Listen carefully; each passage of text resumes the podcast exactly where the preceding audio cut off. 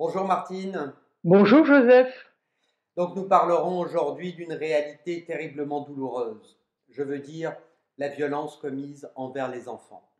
Violence physique évidemment, mais aussi ces différentes formes de violence psychique qui ont des effets dévastateurs sur la constitution même de l'identité des enfants et dont ceux-ci gardent des séquelles traumatiques tout au long de leur vie.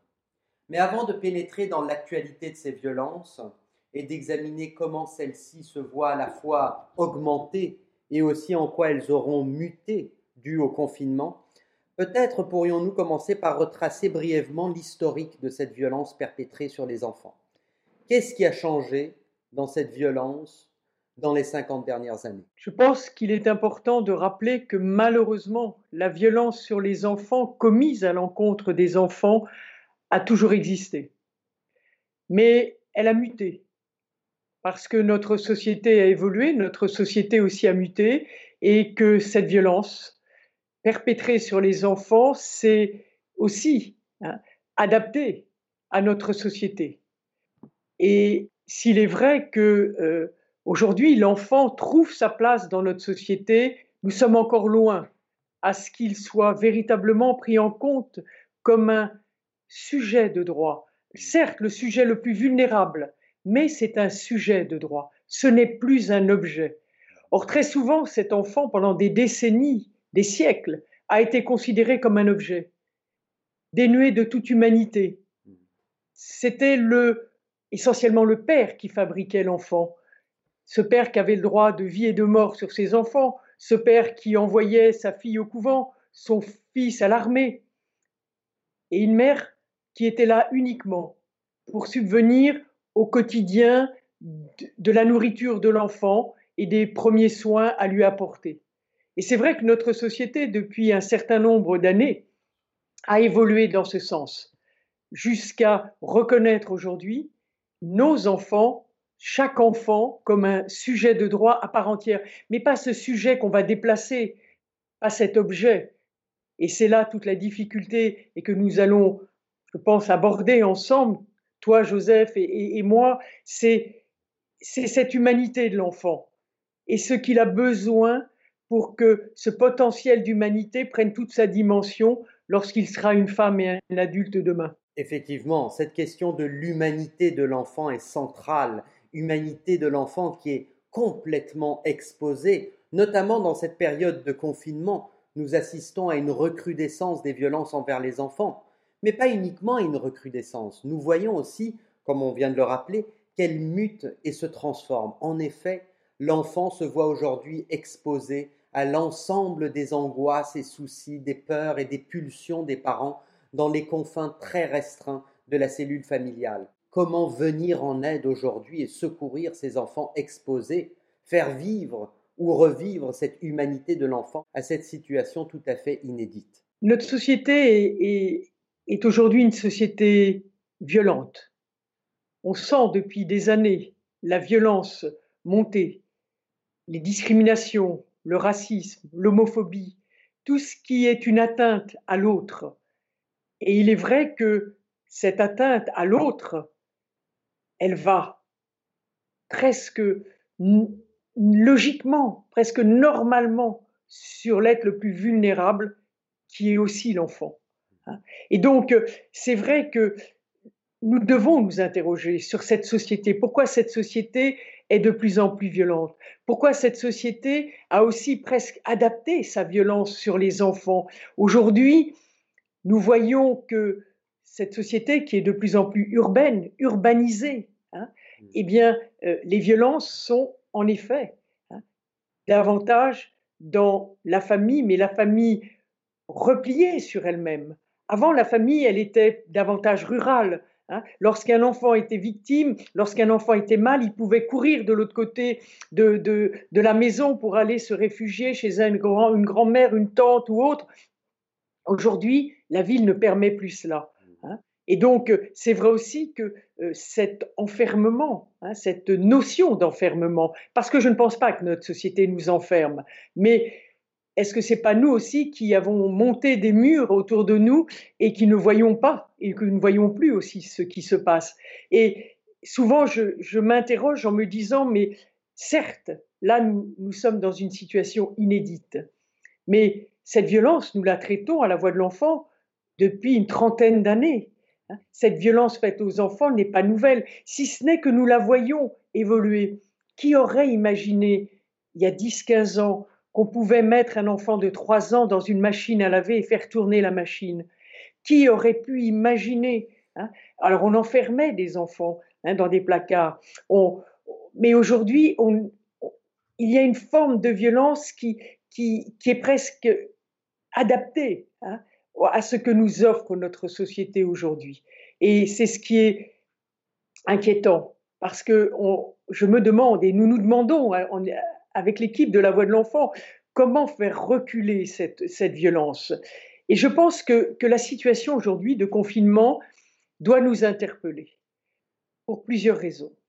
Parce que, d'une part, elle génère de la violence, mais en même temps, elle suscite une vigilance, une, vigilance d'une famille élargie, une vigilance de voisins, ce qui fait qu'on souligne davantage d'appels au numéro vert national, le 119, qui est ouvert 24 heures sur 24, 7 jours sur 7, qui n'apparaît pas sur les factures de téléphone pour permettre aux familles de ne pas avoir peur d'appeler, ou à un jeune ou à une jeune d'appeler, hein, et qui répond à ces appels et qui, si besoin, fait immédiatement un signalement et fait intervenir la police ou la gendarmerie.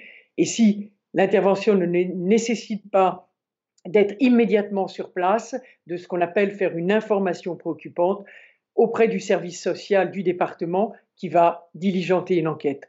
Mais ce qui est intéressant, c'est de voir que plus de 20% d'augmentation, il y a plus de 20% d'augmentation d'appels des voisins, mmh.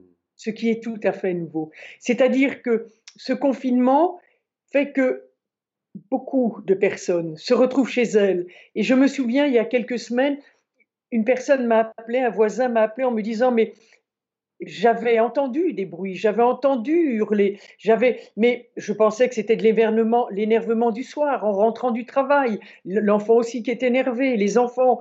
Et puis là, c'est perpétuel, c'est des insultes, c'est des, agressions sur l'enfant verbales, hein, ces violences sournoises qu'on ne repère pas parce qu'elles ne laissent pas de signes apparents. Hein. et donc, euh, ces violences psychologiques hein, qui portent atteinte au plus profond de l'enfant et qui vont le marquer si on ne peut pas les découvrir avant et prendre l'enfant en charge avant pour, lui permettre de se, de se construire et de se reconstruire. C'est ainsi qu'il en est de même pour les violences sexuelles. Il est difficile souvent hein, d'apporter des éléments de preuve euh, sur les violences sexuelles. Et, et comme disait un jeune, il y a quelques années, ça remonte au tout début de notre combat à la voix de l'enfant, un jeune avait dit, même si je vis, je suis mort du dedans. Hein.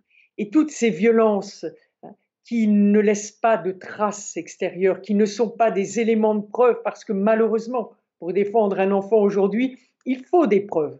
Le droit demande des preuves. Or ça, nous ne les avons souvent pas. Les violences sexuelles, les violences psychologiques. Et c'est pour ça qu'il faut, il faut accueillir l'enfant, il faut accueillir sa parole hein, dans les meilleures conditions. Il faut partir du principe que ce petit être qu'il ait 5 ans ou qu'il en ait 14 ou 15, hein, c'est encore un enfant. Hein. il est en devenir. Son être n'est pas encore construit. Et c'est à nous de le construire. Donc il faut prendre en compte sa parole. Il dit sa vérité parce qu'il dit sa souffrance.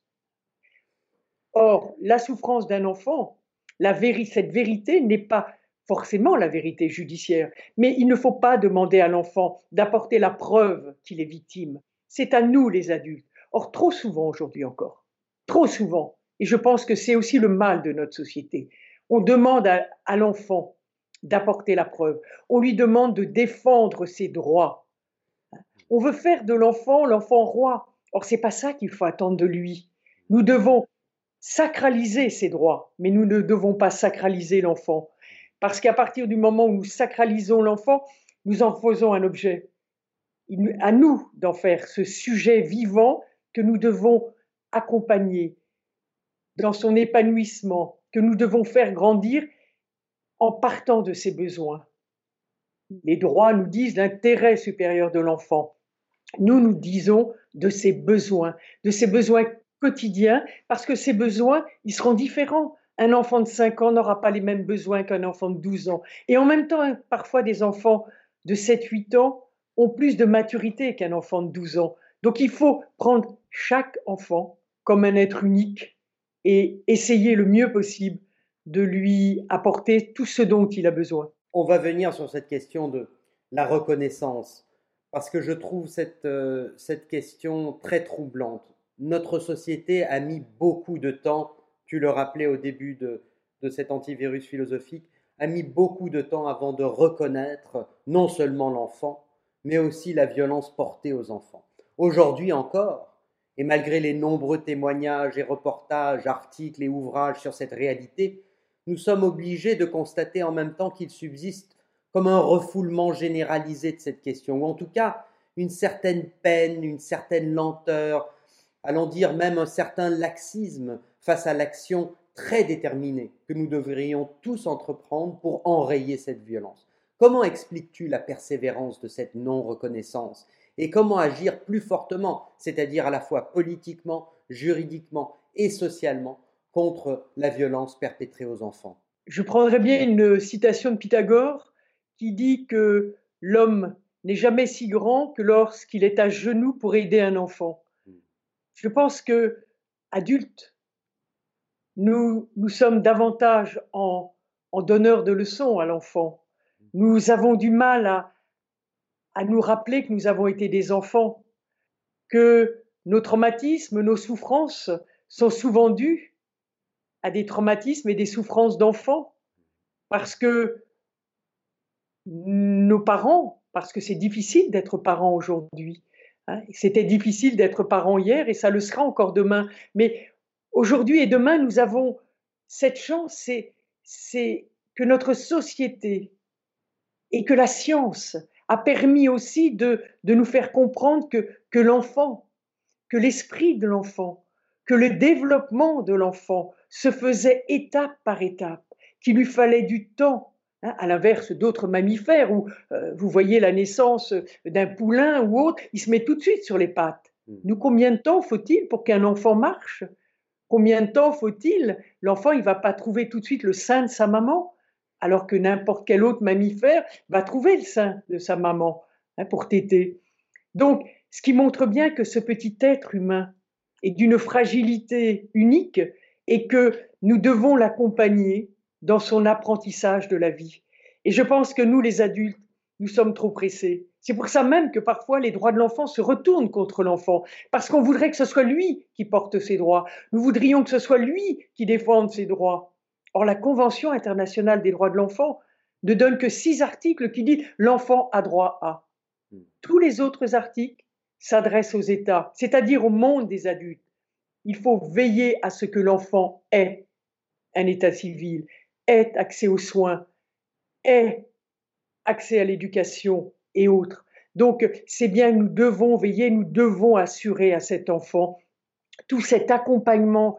Et puis, puis je pense qu'il faut nous rappeler, parce que c'est sans doute ce qui est essentiel pour qu'un enfant grandisse, s'épanouisse, trouve cette sérénité, cet équilibre, il faut de l'amour, cette affection, cette affection si nécessaire que souvent, c'est pas que on peut pas dire que notre société a un manque d'affection pour ses enfants, mais on zappe, on zappe, on va passer à autre chose, on va être pris par autre chose, on va, on va oublier, hein, on va oublier d'aider l'enfant à, grandir. Ces enfants ne sont pas à notre dimension, certes, hein, ils sont à notre hauteur au niveau de l'amour, au niveau de l'affection, parce que tout enfant s'est donné de l'amour, de l'affection, de la reconnaissance. Hein. Mais nous, nous oublions qu'il faut nous mettre à genoux pour que justement hein, nous puissions les accompagner et les accompagner aussi en prenant le temps. C'est vrai qu'on a une société qui va très vite, c'est vrai que les réseaux sociaux nous multiplient, nous obligent à répondre dans les... Hein, avant le courrier, on prenait le temps, hein, il, fallait l'écrire d'abord, mettait 24 heures pour arriver, on mettait 24 heures pour répondre, 24 heures pour... Aujourd'hui, dans, dans, les 10 minutes qui suivent, il faut tout de suite répondre. Et nos enfants, avec nos enfants, nous sommes un peu comme cela aussi. Nous, leur, nous les mettons dans ce rythme. Je pense que ce temps du confinement, c'est aussi un temps d'échange, de, de, de, reconnaissance les uns des autres et aussi d'échange au niveau de la culture, au niveau de l'histoire. Car un enfant, il doit aussi se construire dans l'histoire, dans la culture. Je dis souvent qu'une des réponses à la violence, c'est l'accès à la culture. Un enfant qui n'a pas accès à la culture, qui n'a pas accès à la musique, qui n'a pas accès à tout ce qui va l'ouvrir sur le monde, à la beauté, et qui n'a que la violence comme mode de relation, ne sera que violent. Et ça aussi, c'est une réponse. Tout à l'heure, tu me disais, Joseph, quelle réponse? Mhm. Je pense qu'une des réponses, hein, c'est de lutter contre cette violence. Et pour lutter contre cette violence, il faut qu'on lutte contre les inégalités. Les inégalités, c'est avant tout faire que nous ne permettions pas à un enfant d'avoir accès à la scolarité, à l'éducation, à la culture, à ce monde qui ouvre, pour lequel nous souhaitons que tous les enfants soient ouverts. Or, aujourd'hui, et le confinement nous, nous, nous, fait sauter ça à la figure, hein, les inégalités. Beaucoup d'enfants, les parents n'ont pas pu offrir un ordinateur, non une tablette. Et nous voyons aujourd'hui que les enfants sont déscolarisés parce qu'ils n'ont pas d'ordinateur. La voix de l'enfant vient, de, permettre à, à, plus de 350 enfants de pouvoir reprendre leur scolarité parce qu'ils ont reçu un ordinateur. Mais cet ordinateur aussi, avec nos équipes sur le terrain, nous leur apprenons à l'utiliser pour s'ouvrir, s'ouvrir à la culture, s'ouvrir à la musique.